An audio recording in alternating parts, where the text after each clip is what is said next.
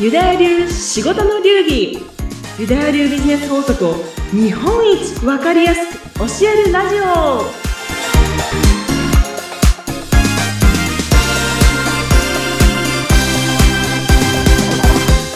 ユダヤ流ビジネスコンサルタント、宮崎幸子です。はい。そして、インタビュアーの相原由紀です。よろしくお願いいたします。幸子さん。パチパチ。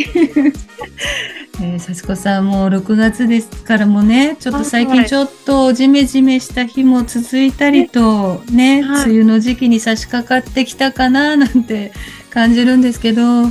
い、梅雨、もちろん好きな人あまりいないと思うんですけどね。そうですね。ね、なんかこう、幸子さんみたいにもう太陽みたいなね、こうエネルギッシュな方、やっぱりこう、曇り空ってあんまり好きじゃないですよね。実はですね、もう本当に、うん、あの、この時期、私のあの、受難の時期、うん、もうみんなそうだと思うんですけど、ほんと湿気がね、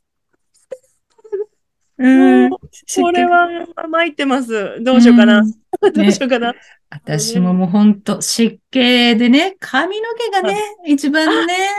そうですよね。膨張というか、縮れるというか、なんかね、なんて、す、ね、なりますよね。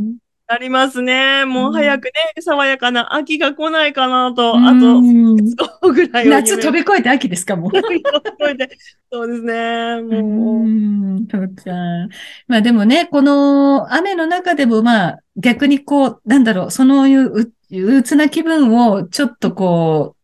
変換するというか、はい。気分変えるのに、なんか、そういう、はい、なんていうんですかね、アイテムがあるとか、こんなことをすると気分が変わるとかっていう、この時期ならでは何かやってることとかあったりします？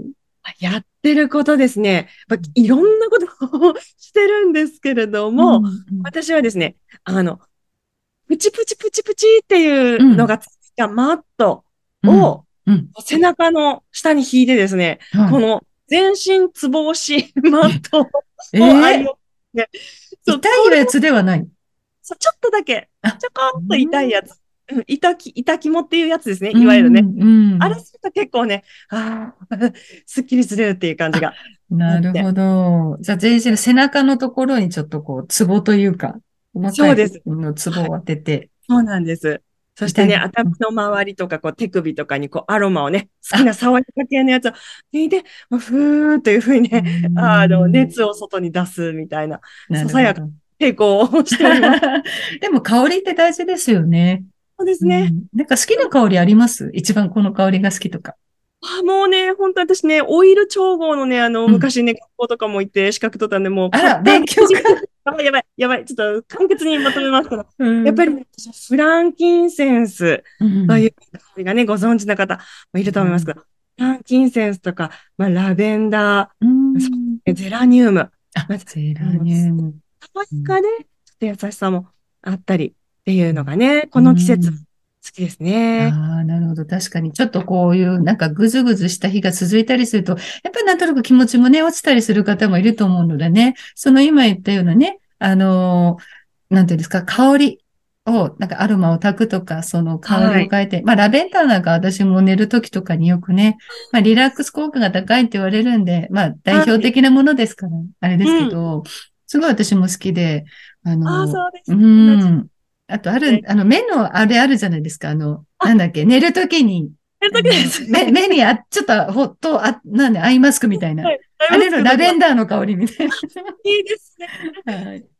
もう本当に自分でね、ちょこちょことケアをね、うん、っていうのは大事です。ね。ねだからそうね、ちょっと憂鬱な気分になったなと思ったら香りを楽しむっていうね、気分転換するのもね、いいかもしれないですね。あなるほど、なるほど。まあ、そんなね、でもなんとなくこう、じめじめしたものをですね、私たちのね、あの、幸子さんパワーでですね、はい、まあ、ファーと明るくね、お届けしたいと思うんですけれども、まあ、今回のテーマはですね、まあ、改めまして、宮崎幸子って何者？っていうね、テーマで、ちょっと今回はね、初回になる、さらっとはお話をさせていただいたんですが、まあ、深掘っちゃおうかな。今回はっていうことで、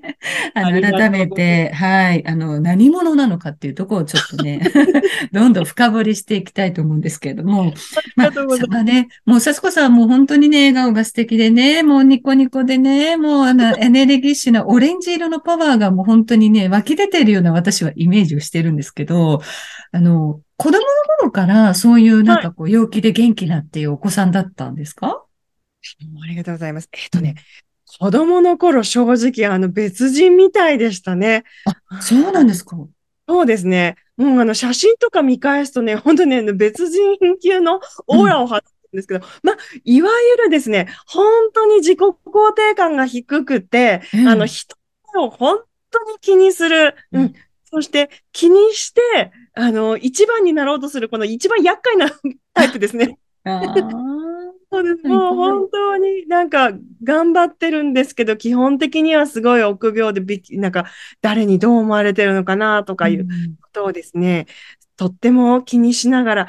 生きてたなというのを今思い返すとですね、思いますね。なんかこうお母様とか、まあご両親がちょっとなんかこう、厳しかったとか、教育に厳しかったとか、そういうわけではないいえあもう本当に放任主義で好き放題てもらってたんですけど、なんか自分の中で、なんか野心みたいなものとか、もうあの知ってる方は多分、あの、わかるわかるとか今言われてそうですけども、なんか自分の能力以上のものをこう出そうとする何かね、うん、そういう力があって、うん、なんかこう、頑張ろう頑張ろうとしてたなってまあ、それがね、楽しみでもあったんですけど、おかげで、まあ、本当に入りたい学校とかも入れたりとかしましたけども、なんかこう、うん、やっぱり思春期ならではの生きづらさっていうのもあったなって思い返すとですね、思いますね。そうなんですか。それはね、全然そんな風には見えなかったので、でね、ちょっと今びっくりなね、お話でしたけれども、まあ、もともと思ってる、こう、まあ、完璧主義って言ったらあれかもしれないですけど、どこかにこう、自分がこう、やれる以上のところを頑張ってしまうっていうのは、その頑張り屋さんだったのかな？頑張り屋さんすぎてしまったのかもしれないですね。まあまあ、もうそうん。まあでもまあそんなまあ子供の頃からまあどんどんどんどん成長してってこう、ご自身の中でちょっとこれってターニングポイントになったななんていう機会っていうのはあったりしました、ありました。えっ、ー、とね、私の人生の最初のターニングポイントは、はい、え17歳の高校2年生の時でしたね。うんうん。うん、もう本当知らない人はいないはず。はい、あの、イギリスの有名な、うん、もうロックバンド、ローリングストーンズがですね、はい、来日しまして、はい、で、その映像をね、17歳の私は見たんです。うん、そしたら、もうあの、リードボーカルのですね、うん、あのビッグジャガーにですね、17歳で私は一目惚れしてしまいました。渋い、渋いよ ハードだよ、しかも。ロックですもんね、だって。まあ、ねえ、高校時代、私もロックにハマってた時期でもありましたけど、私も、うん、エアロスミスとかね、ガンズローゼスとかね、ちょっとアメリカですけれども、私は。イギリスのミック・ジャガーに恋をしたってことですか？もうなんじゃこりゃみたいな感じで、ね、知ってる人は知ってると思いますけど、うん、あ本当にね、あの、ロボットじゃないかとかね、時々ね、記事で出てますよね。なんであんなにね、まあ今よりも、まあ、うん十年も若かった。すごくて、私はもうその時に、ああ、イギリス行きたい。もっとイギリスの音楽聴きたい。そして、うん、あのミックがデビューしたライブハウスとかね、もうしらみつぶしにいろんなあの 雑誌とかを買って、頭の中がもうその日からもうあのイギリスバカになっちゃいましてね。ええー、すごい。それからじゃあもうそのイギリスにじゃあ将来行くんだみたいな感じでそこで思ったりはしたんですか？そうです。もうそれしか考えてない。それしか考えてない生きてましたね、正直で。はい。うんうん。じゃあその後、じゃあ実際に、まあ、まあ大学とか卒業して、まあ、お、売れですか実際に日本ではまだ働いて、まだイギリスにはまだ行ってない感じですか？そうですね。まあ、本当にラッキーなことにですね、うん、あの、大学在学中にですね、交換留学っていう形で一度イギリスには、そう、一年行ったんですけど、まあ悲しいかな、この交換留学って一年って期間が決まってますから、うんうん、さっさとね、一年で帰ってきちゃったんですけども、はい、日本で OL 生活しながらもですね、ああ、私は活躍の場はきっとイギリスに違いない。そして国際機関で、あの、働きたいなと思ってね、やっぱ英語ばかでしたから、もう英語の勉強ばっかりして、イギリスのあの番組ばっかり見てたので、もう頭の中は、ちょっと今、むちょっとすいません、カミングアウトすると、うん。OL しながらも頭の中もイギリスに行くことばっかりみたいなね、え。ー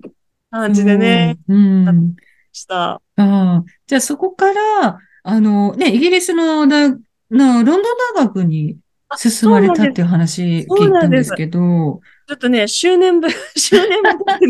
頑張り屋っていうことにした。うん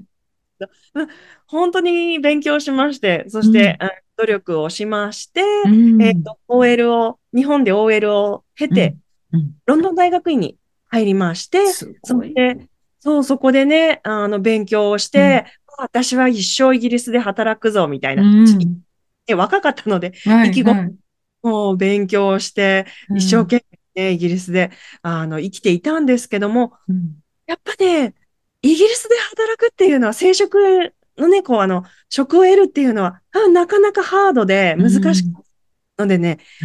職の、うん、職を得ることがちょっと難しかったので、あ、こはい。れは私が一番、あの、スキルをね、活かせる場所どこかなって冷静に考えたら、多分日本に帰ってきて、で、うん。まあ外資系とか英語が使えるところで就職するのが一番、あの、いいんじゃないかなっていうことをうんして、うんそしてね、えっと、そう、ロンドン大学院卒業した後に、あの日本に帰国してまいりました。なるほど。じゃあ、ちょっとそのままいたかったけれども、いろんな諸事情もあって、一旦日本で、まあ、外資系の OL として、またバリキャリというか、働き始めると。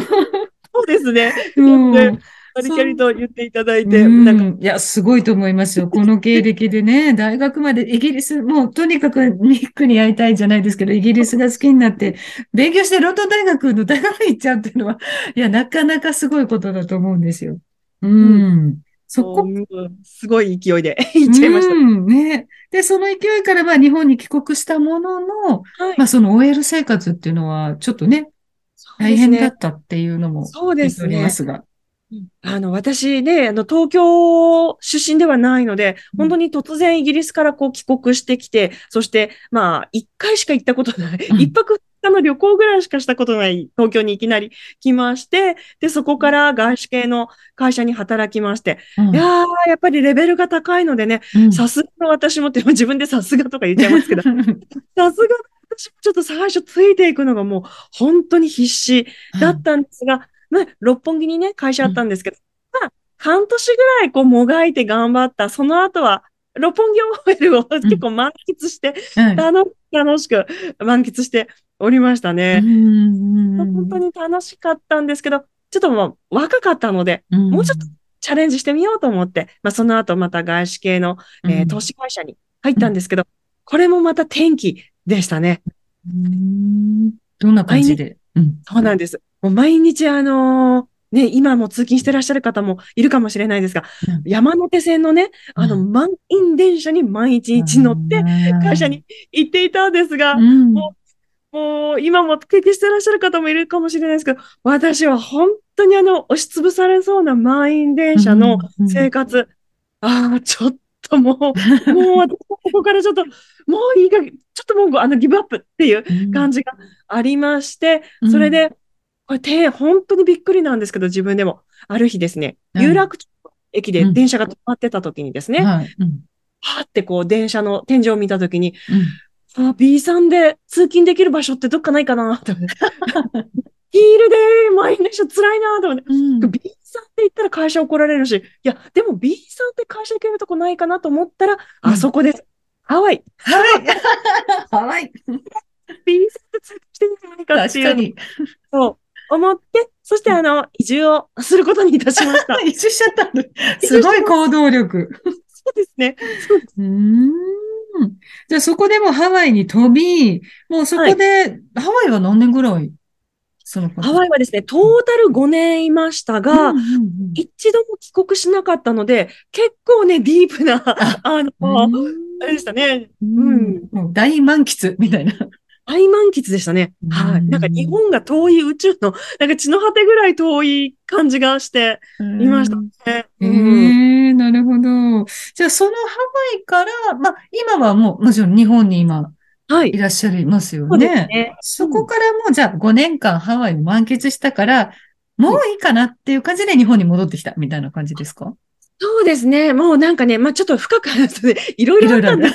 いろいろ、いろいろあったんですけども、うん、まあハワイでね、私ラジオ局で本当はアシスタント DJ もさせていただいてたり、うん、あとは本当にね、楽しい仕事もさせていただいて、もう素敵な仲間もできて、うん、ね、なんかね、満喫しまして、やっぱり残りの人生、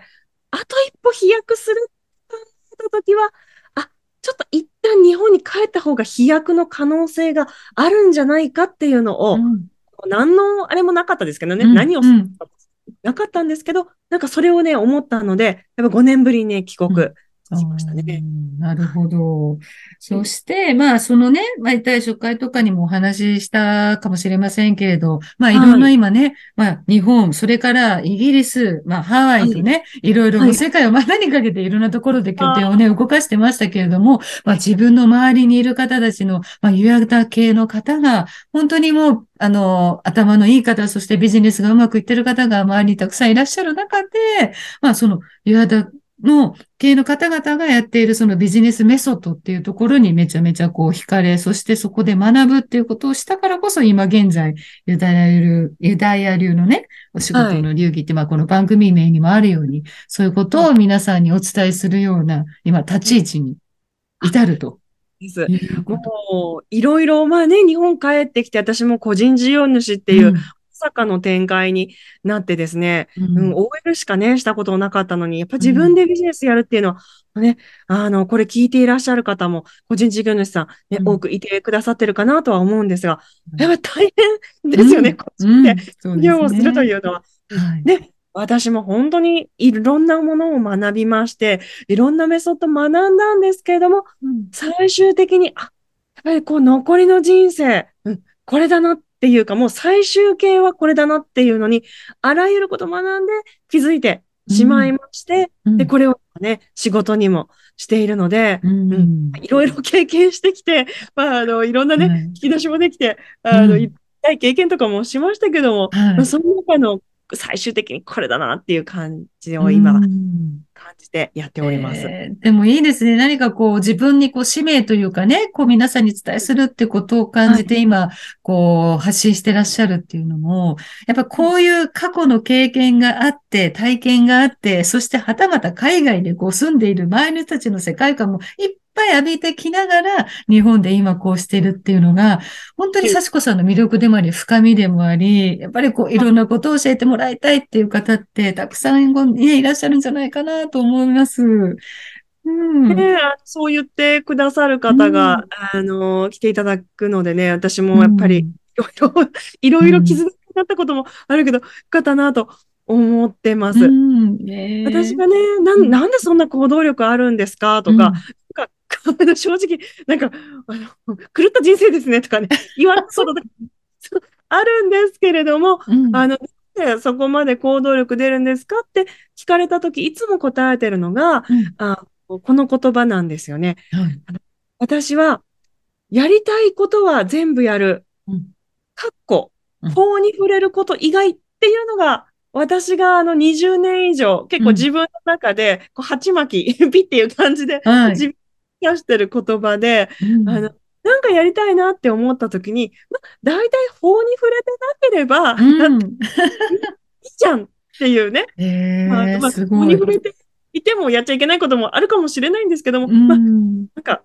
最終的に、あの、人に迷惑をかけずに、そしてね、あの、やっていいんだったら、やっていいじゃんっていうのが、私の原動力になってる言葉だと。いや、すごいいい言葉ですね。なかなかそういうふうに、あの、やっぱり年を重ねていくとね、40代とかいろいろ過ぎていくと、新しいことを始めるとか、ね、やっぱりこう躊躇しちゃったりとか、やっては見たものも挫折しちゃったから、ふにゃってなって折れてしまったりとかってことって多いと思うんですよ。でもそこをね、あえてこうポジティブに捉えていながら、ね、かっこ法に触れないことまでは OK みたいに してるっていうのはね、いや、逆にそういうふうになんていうんですかね、動けない、ちょっと、なんかこう自信がなくて出られないって方も、ね、もともとね、幼い頃はそうね、ちょっと自己肯定感が低いってね、おっしゃってましたけれども、もう物の捉え方とか考え方によって、まあこれだけ人生って変えられるってことですよね。そうです。もうね、本当に自分がこういう人だろうと思ってるのって、本当に多分ね、うん、あの、自分の中の本当にね、1ページぐらい